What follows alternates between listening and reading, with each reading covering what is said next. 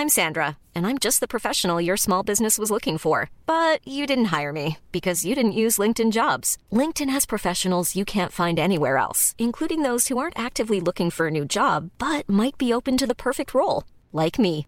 In a given month, over 70% of LinkedIn users don't visit other leading job sites. So if you're not looking on LinkedIn, you'll miss out on great candidates like Sandra. Start hiring professionals like a professional. Post your free job on linkedin.com/people today. Nous sommes en guerre. Moi, moi, je, personnellement, je m'étouffe. Accélère Accélère Ils sont aux ordres du pognon Faut laisser la star tranquille. Le territoire français de Mayotte au bord de la guerre civile selon euh, les députés locaux. Je vais donc vous expliquer euh, ce qui se passe. On verra aussi évidemment l'actualité euh, en bref avec Blanche. Salut c'est Hugo, j'espère que vous allez bien. Comme chaque jour, on est parti ensemble pour une nouvelle plongée dans l'actualité en une dizaine de minutes. L'horreur, la barbarie, la terreur et une situation au bord de la guerre civile. C'est avec ces mots que l'une des deux députées de Mayotte, Estelle Youssoufa, a décrit ce lundi à l'Assemblée nationale puis au micro de France Info situation actuelle à Mayotte. Mayotte, c'est donc un archipel français, à la fois un département et une région française, situé proche de l'Afrique, entre Madagascar et le Mozambique. Alors, on va le voir ensemble dans quelques instants, il y a des raisons euh, profondes à ces fortes tensions euh, aujourd'hui, mais en fait, depuis une dizaine de jours, plusieurs affaires de violence et de meurtres euh, entre bandes rivales ont enflammé réellement la situation. Le 12 novembre dernier, par exemple, un jeune de 20 ans a été tué à coups de coupe-coupe, c'est une sorte de machette, dans le cadre d'un règlement de compte entre bandes de différents euh, quartiers. Par ailleurs, plusieurs agressions ont également eu lieu dans les jours suivants dans des cars scolaires. Un collégien s'est notamment euh, fait couper la main à coups euh, de machette. Et ce qui inquiète en fait particulièrement les autorités aujourd'hui, c'est que ces attaques se mettent à toucher toute la population. Des gens donc parfois qui n'ont aucun lien avec les bandes rivales. Il y a des incendies de maisons et de voitures, d'autres agressions sur la route. En fait, selon France 24, chaque jour, en moyenne, trois bus scolaires et euh, leurs élèves sont victimes d'agressions. Mais alors, comment s'explique l'explosion de ces violences sur la dernière année? Eh bien, euh, pour Estelle Youssoufa, qui est donc euh, députée de Mayotte, c'était un drame qui était annoncé et qu'on pouvait prévoir depuis longtemps. Selon elle, depuis plusieurs années, la population se sent abandonnée par l'État français et a l'impression en fait de ne pas être traitée comme le reste de la population française, que ce soit en matière de gestion de l'insécurité, de gestion et de solutions contre la pauvreté, de dégradation aussi de la qualité de l'éducation euh, sur l'archipel. La question de l'immigration fait aussi beaucoup débat sur l'île au vu de la situation et plus précisément en fait le point de crispation porte sur euh, l'immigration qui vient des Comores, c'est donc euh, un pays situé juste au nord de Mayotte, un pays classé parmi les pays les plus pauvres au monde selon la Banque mondiale puisque un quart de la population est en situation d'extrême pauvreté. Tout cela pousse donc certains habitants des Comores à tenter donc de venir à Mayotte. Et en fait selon l'INSEE, en près de 40 ans, entre 1985 euh, et 2017, la population de Mayotte a été quasiment multipliée par 4, à la fois en raison euh, d'une forte natalité euh, sur l'île, mais aussi en raison de cette immigration qui vient notamment des Comores. Alors, face à cette situation, comment compte réagir le gouvernement français? Eh bien, selon l'autre député de Mayotte, Mansour Karmadine, une réponse est urgente, car si rien n'est fait, eh bien l'île risque de basculer dans une forme de guerre civile. Et selon l'autre député français de Mayotte, Estelle Youssoufa, dont je vous parlais euh, à l'instant, et qui elle aussi évoque un risque de guerre civile, si euh, l'État français ne fait rien, je cite, des citoyens vont s'en charger et assurer donc eux-mêmes euh, leur défense. On notera au passage que l'autre problème qui n'arrange rien selon les députés, c'est en fait les défaillances du système judiciaire qui font que aujourd'hui, eh bien, des habitants, par lassitude d'affaires non jugées, préfèrent régler leurs comptes eux-mêmes. Alors, à très court terme, pour tenter de faire face à ces violences, le ministre de l'Intérieur, Gérald Darmanin,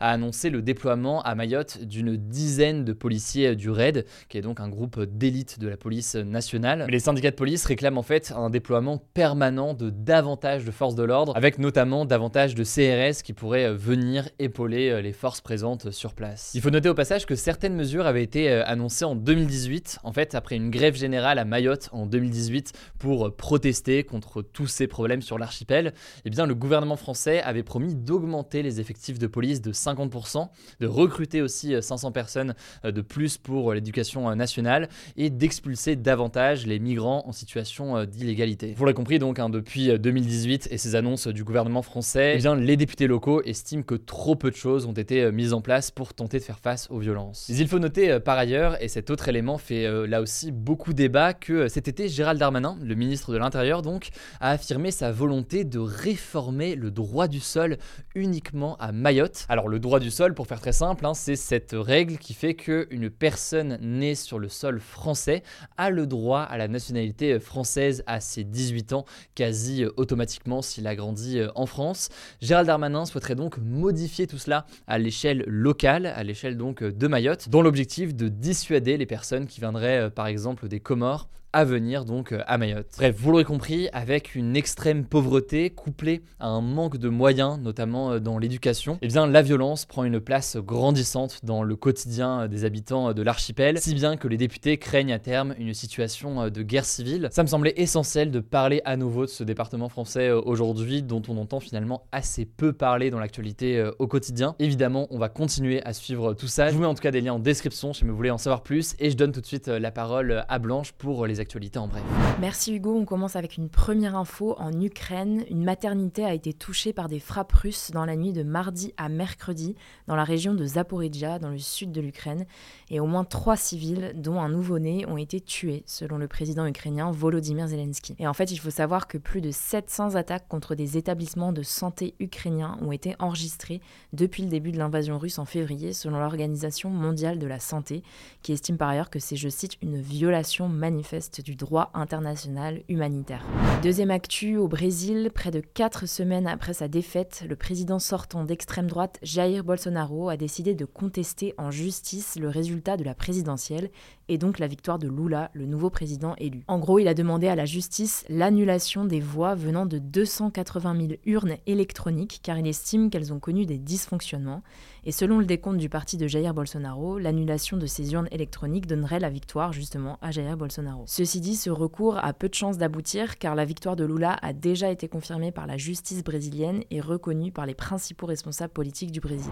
Troisième actu, en France, les médecins s'inquiètent d'une pénurie d'antibiotiques, donc des médicaments qui bloquent l'augmentation de bactéries dans le corps, une pénurie qui pourrait mener selon eux à une crise majeure de santé publique. Ils s'inquiètent particulièrement du manque d'amoxicilline sous forme de sirop, l'un des antibiotiques les plus utilisés chez les enfants et qui permet de lutter contre certaines otites et pneumonies par exemple. Pour dire les choses, ce manque d'antibiotiques pourrait avoir des conséquences meurtrières chez certains enfants et les médecins redoutent même une pénurie des médicaments proposés comme second choix à plus long terme.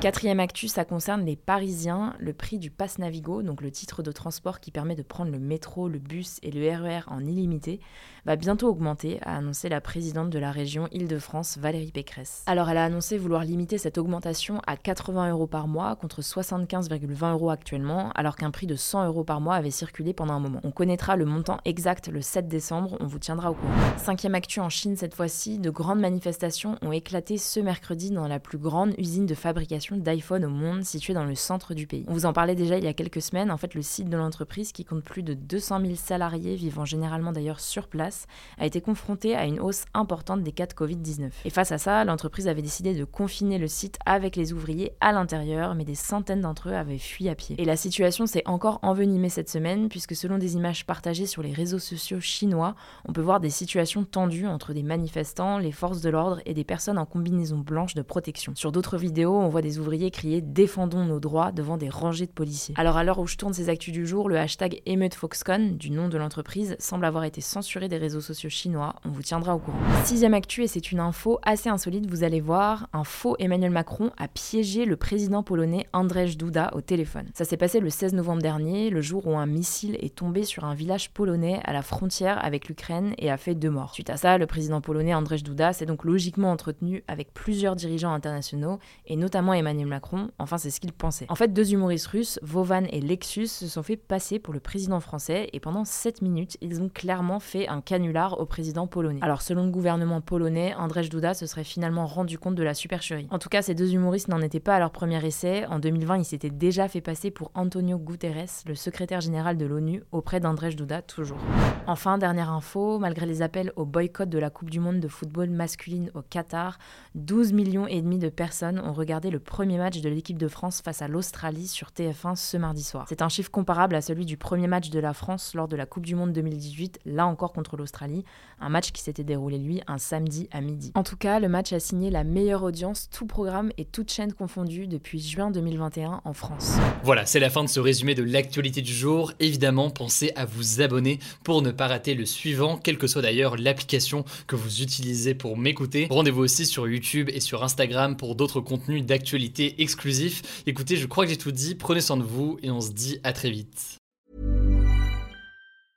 Mom deserves the best, and there's no better place to shop for Mother's Day than Whole Foods Market. They're your destination for unbeatable savings, from premium gifts to show-stopping flowers and irresistible desserts. Start by saving 33% with Prime on all body care and candles. Then get a 15-stem bunch of tulips for just $9.99 each with Prime. Round out Mom's menu with festive rosé, irresistible berry chantilly cake, and more special treats. Come celebrate Mother's Day at Whole Foods Market.